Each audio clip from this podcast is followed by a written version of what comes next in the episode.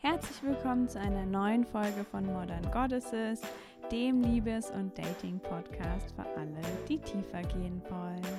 Mein Name ist Elena Inka und in der heutigen Folge geht es um einen Jahresrückblick und wie du mit mehr Selbsterkenntnis ins neue Jahr starten kannst. Und ja, es ist die allerletzte Folge in 2021. Ähm, ja, bald ist schon das neue Jahr. Und ich dachte, die Folge bietet sich wie immer an für einen kleinen Jahresrückblick und einfach, ja, mal zu schauen, wie war mein Jahr und eben vor allen Dingen auch im Hinblick auf die Liebe. Und um das Ganze nicht zu kompliziert zu machen, habe ich genau vier Fragen für dich. Und die allererste ist, dir einfach zu überlegen, welche Intimmomente habe ich in 2021 genossen. Und du kannst dir ein Journal nehmen und ansonsten kannst du auch einfach deine Augen schließen oder dich entspannen und wirklich nochmal zurückdenken. Welche Menschen waren und sind in deinem Leben? Und wie war es, mit denen Zeit zu verbringen? Wie fühlt sich das an, sich verbunden zu fühlen?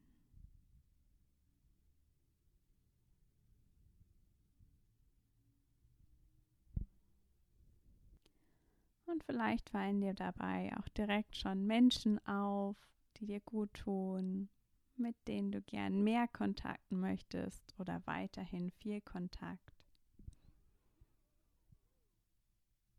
Und nimm das einfach wahr und mach dir Notizen, wenn du möchtest.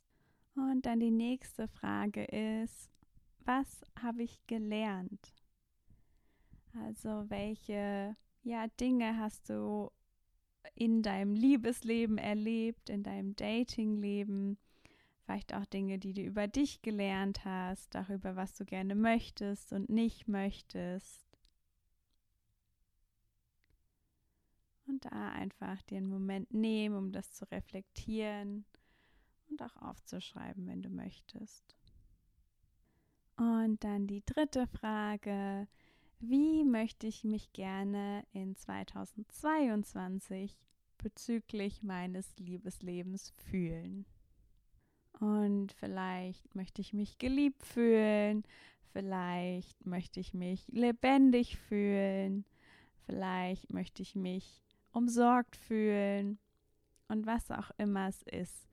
Ähm, stell dir das genau vor, wirklich, was, was möchtest du da eigentlich? Was ist quasi das Wichtige für dich daran?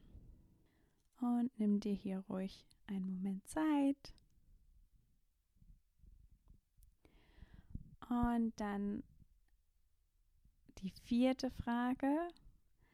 Und zwar geht es darum zu überlegen, was könnte ich tun, um diesem Gefühl, was ich mir wünsche, nur ein Prozent näher zu kommen.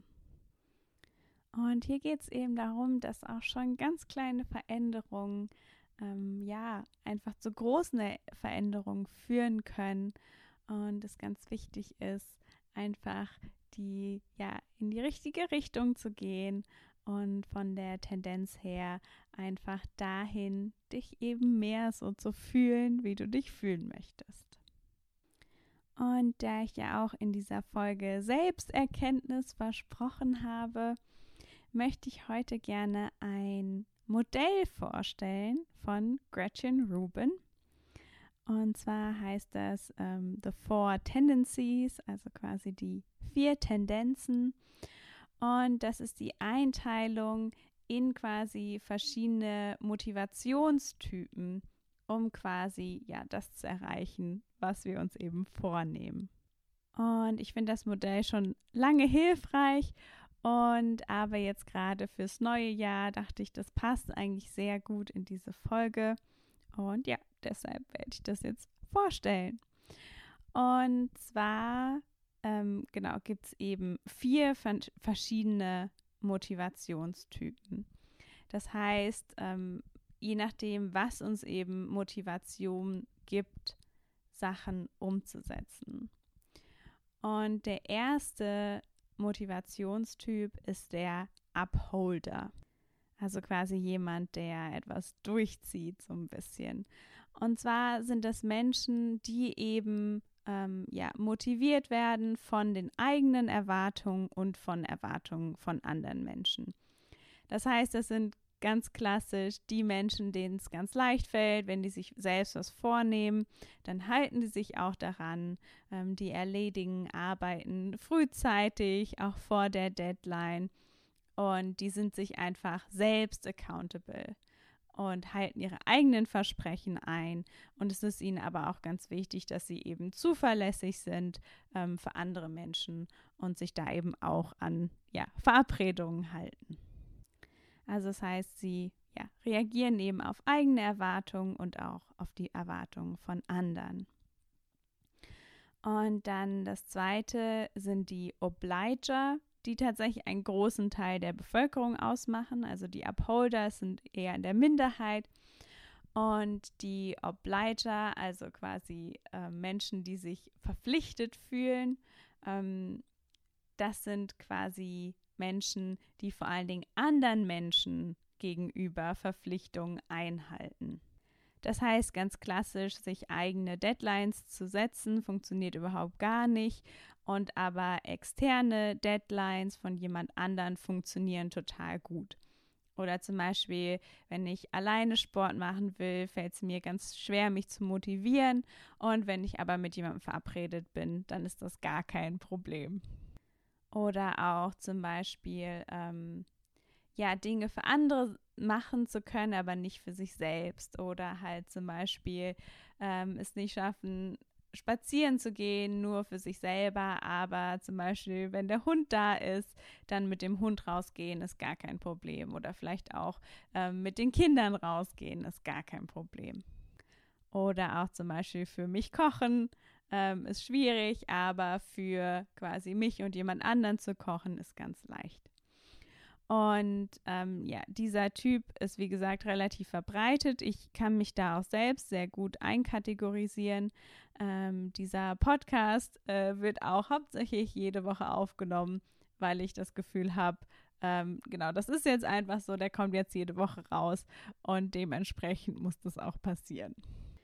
Und das heißt, hier ist einfach die Aufgabe, das anzuerkennen, sich vor allen Dingen nicht dafür zu verurteilen, selbst Sachen nicht einfach mit Motivation durchziehen zu können, sondern wirklich eher das auszunutzen und dann sich eben, ja, andere Menschen zu suchen, die einen eben accountable halten. Also sich zum Beispiel zum Sport verabreden oder vielleicht auch mit jemandem ausmachen, dass der oder diejenige nachfragt, wie was gelaufen ist, ähm, sich zum Arbeiten zu verabreden. Und all diese Dinge können dann eben unglaublich ähm, wirkungsvoll sein, ähm, um eben, ja, die Dinge umzusetzen, die wir gerne umsetzen möchten. Dann die dritte Tendenz, die auch sehr verbreitet ist, das ist der Questioner, also Menschen, die ähm, also nicht alles in Frage stellen, sondern Erwartungen in Frage stellen. Also hier ist auch wieder, ähm, wenn sie irgendwas machen sollen, also jemand von ihnen erwartet, dass sie was machen, egal ob sie selbst oder jemand anders, dann fragen sie sich halt, macht das Sinn? Also macht es wirklich Sinn, dass ich das mache? Macht diese Erwartungshaltung Sinn?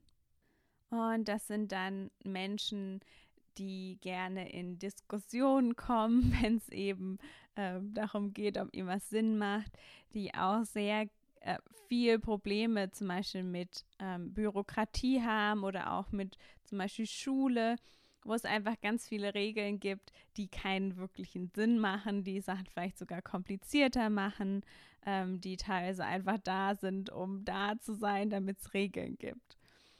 Und da entsteht dann einfach ein Konflikt. Und hier ist es dann auch wieder wichtig, das zu verstehen. Und ähm, wenn wir quasi irgendwas umsetzen möchten, wenn wir uns vielleicht irgendeine Gewohnheit äh, angewöhnen möchten, dann ist es halt hier wichtig, uns zum Beispiel klar zu machen, warum wir das machen. Also wirklich diesen Sinn zu betonen. Also zum Beispiel, wenn mein Vorhaben jetzt ist, äh, mich weiß ich nicht, gesünder zu ernähren zum Beispiel, dann ist beim Questioner, würde es tatsächlich Sinn machen, sich zum Beispiel Gründe dafür aufzuschreiben. Ähm, warum ist es wichtig, dass ich mich besser ernähre? Während der Obliger ähm, sucht sich vielleicht lieber jemanden, mit dem er irgendwie zusammen seine Ernährung umstellt. Ähm, so, das wären zum Beispiel die Unterschiede hier. Und dann die vierte Tendenz ist der Rebel, also der Rebell quasi. Und bei Rebellen ist es eben so, dass die sowohl auf die eigenen als auch auf äußere Erwartungen negativ äh, reagieren. Das heißt, sobald ihnen irgendjemand was vorschlägt, äh, vorschreibt, egal ob es Sinn macht oder nicht, entsteht da einfach dieser Drang, genau das Gegenteil davon zu machen. Das heißt, hier ist es auf jeden Fall wichtig, harsche Regeln zu umgehen. Und es ist sicherlich ähm, der herausforderndste Typ, um sich Sachen vorzunehmen. Ähm, also da geht es wirklich darum, so seinen eigenen Rahmen zu finden, in den irgendwie ähm, ja, Sachen machbar sind. Und vielleicht es auch mit anderen zu kommunizieren, wenn das möglich ist. Wobei ich glaube, dass andere Menschen um einen herum das auch schon wissen, äh, wenn man ein Rebell ist, dass es eben keinen Sinn macht, da äh, Vorschriften zu machen oder so. Und ja, ich denke, also ich kann mir vorstellen, dass die meisten von uns auch einfach, also Rebellen kennen. Also dass es sehr einfach ist, diese Leute herauszufinden. Äh, Leute, die eben oft gefühlt sich das Leben vielleicht auch ein bisschen schwer machen durch dieses Rebellieren. Und es ist aber auch einfach, ja, ein Persönlichkeitstyp und ähm, es ist immer wichtig, dass es unterschiedliche Menschen gibt, ähm, die auch Sachen, ja, machen, dass sich Sachen ändern und den Status quo in, in Frage stellen. Und ja, so, ähm, das genau waren die vier Tendenzen und ich, ja, freue mich, wenn du dich darin wiederfindest und da vielleicht auch so begeistert von bist wie ich, ähm, weil es mir tatsächlich sehr hilft, quasi mein Leben besser zu organisieren. Und ähm, ich bin mir sehr sicher, dass Gretchen Rubin, ähm, ich werde mal gucken, dass ich ihre Webseite verlinke, ähm, dass sie auf jeden Fall auch da vielleicht sogar so ein Quiz zu hat zu diesen Four Tendencies. Und vielleicht hast du dich aber auch schon ganz leicht darin wiedererkannt. Und dann wäre eben die Frage an dich, wie kannst du diese Erkenntnis eben für dich nutzen, um ja deinen Zielen näher zu kommen und mehr das von dem zu haben, was du dir wirklich wünschst. Und das war es auch schon wieder mit der heutigen Folge.